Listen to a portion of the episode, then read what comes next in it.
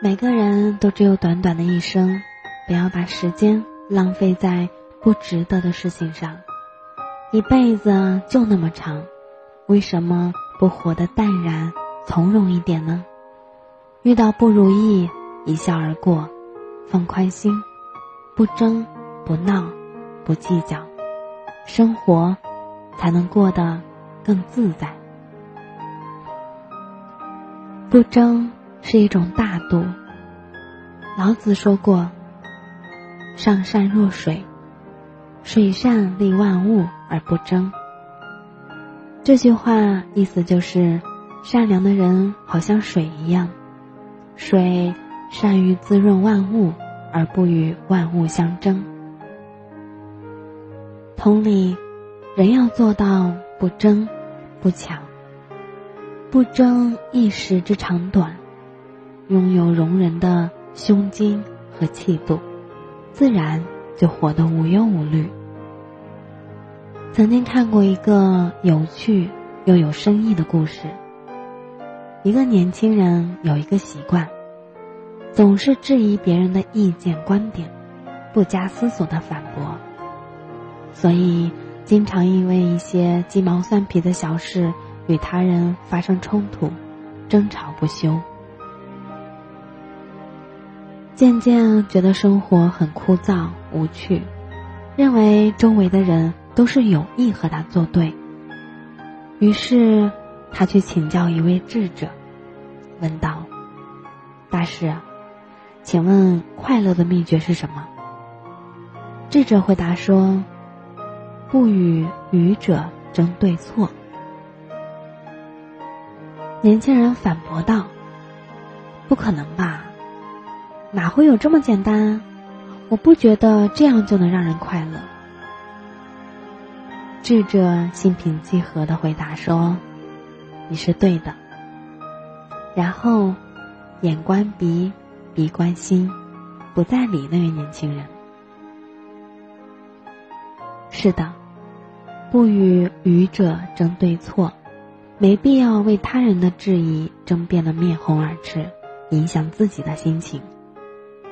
诗人兰德有句话说的特别好：“我和谁都不争，和谁争我都不屑。”想必大家都知道，鹬蚌相争，渔翁得利的故事，争到了最后两败俱伤。与其事事都非要争出胜负，落得不欢而散，倒不如坦然微笑面对。相信我们在生活中都有过为琐事争论的经历，可争来争去，除了败坏心情，不会有任何结果。既来之，则安之，常怀一颗不争之心。为人处事何必刻意去争，浪费时间，又得不到理解。林语堂在《风声鹤唳》中曾写道：“不争，乃大争；不争，则天下人与之不争。”告诉我们要退一步，少一分争抢，这也许会换来更多快乐。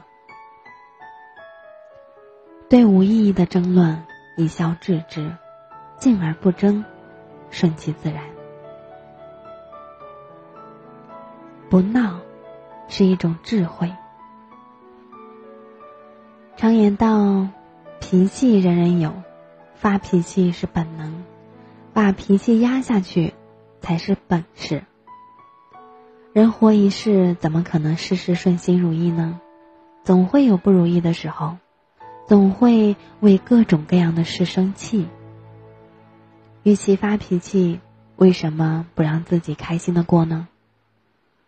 有一对夫妻计划结婚纪念日出去外面吃饭庆祝，妻子从下午就开始着手打扮，精心准备了整个下午，却不料临出门突然间倾盆大雨，打破了原本的美好计划。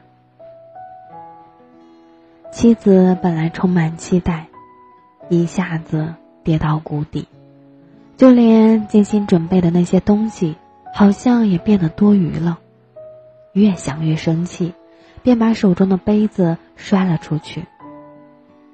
然而，丈夫却并没有这么想，一边安抚妻子的情绪，一边说道：“虽然不能外出庆祝，但是换一个角度想想，其实不特意外出庆祝，在家里享受久违的烛光晚餐，也是另一种不可多得的浪漫。”妻子听后气消了，莞尔一笑。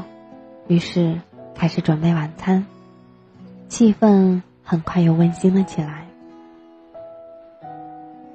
正如文学大师李清玄曾经说过的：“人生不如意之事十有八九，常想一二，不思八九，事事如意。”生活的本意是追求开心幸福，不要轻易被各种各样的负面情绪蒙蔽了双眼。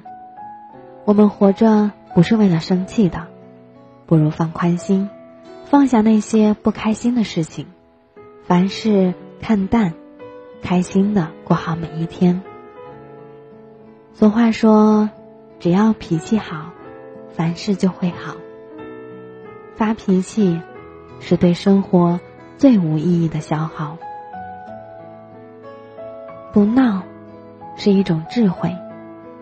及时止损，尊重自己的每一分钟。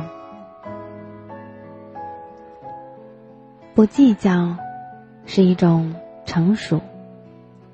有句话说得好：“快乐不是拥有的多，而是计较的少。”如果过度计较一些无关紧要的小事，反而会因小失大。不过分计较，是一种成熟的表现。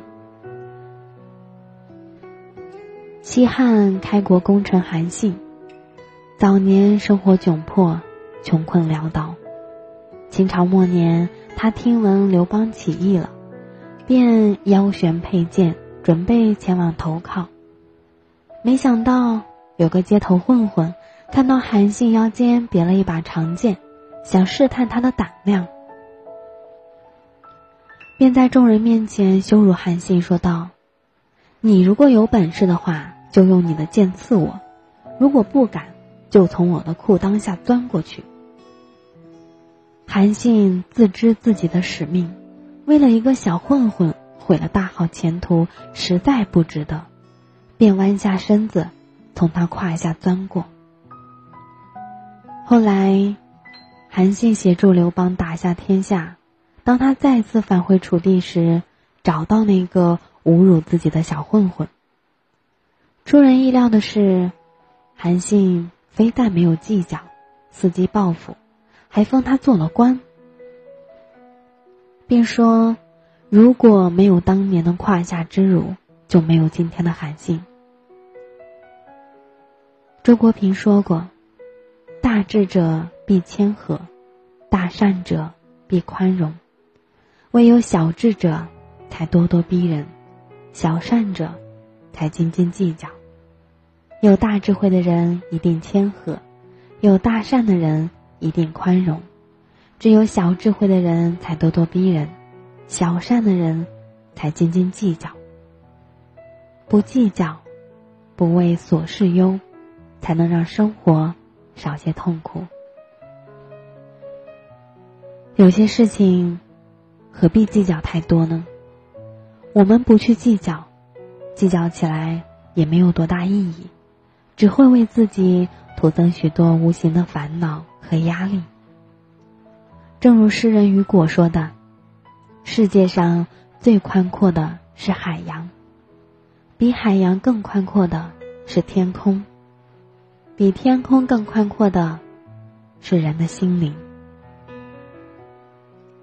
放下，不计较，把心放宽，才能活得自在顺遂。”舒服宽广，发现生活更多的美好。世界上没有完美的人和事，凡事往前看，不活在过去，看淡得失，活在当下。庄子说：“不遣是非，宜与世俗处。对于社会上的是是非非，不要太过执着，要看开。人活着，难免会遇到不顺心的人和事，若是处处太太过执着，会烦，会累，会让自己心力交瘁。看过这样一句话：人生的高度不是你看清了多少事，而是你看清了多少事。其实人生很简单，若想活得自在，放宽心，不争不闹，不计较。不争是一种大度，不闹是一种智慧，不计较是一种成熟。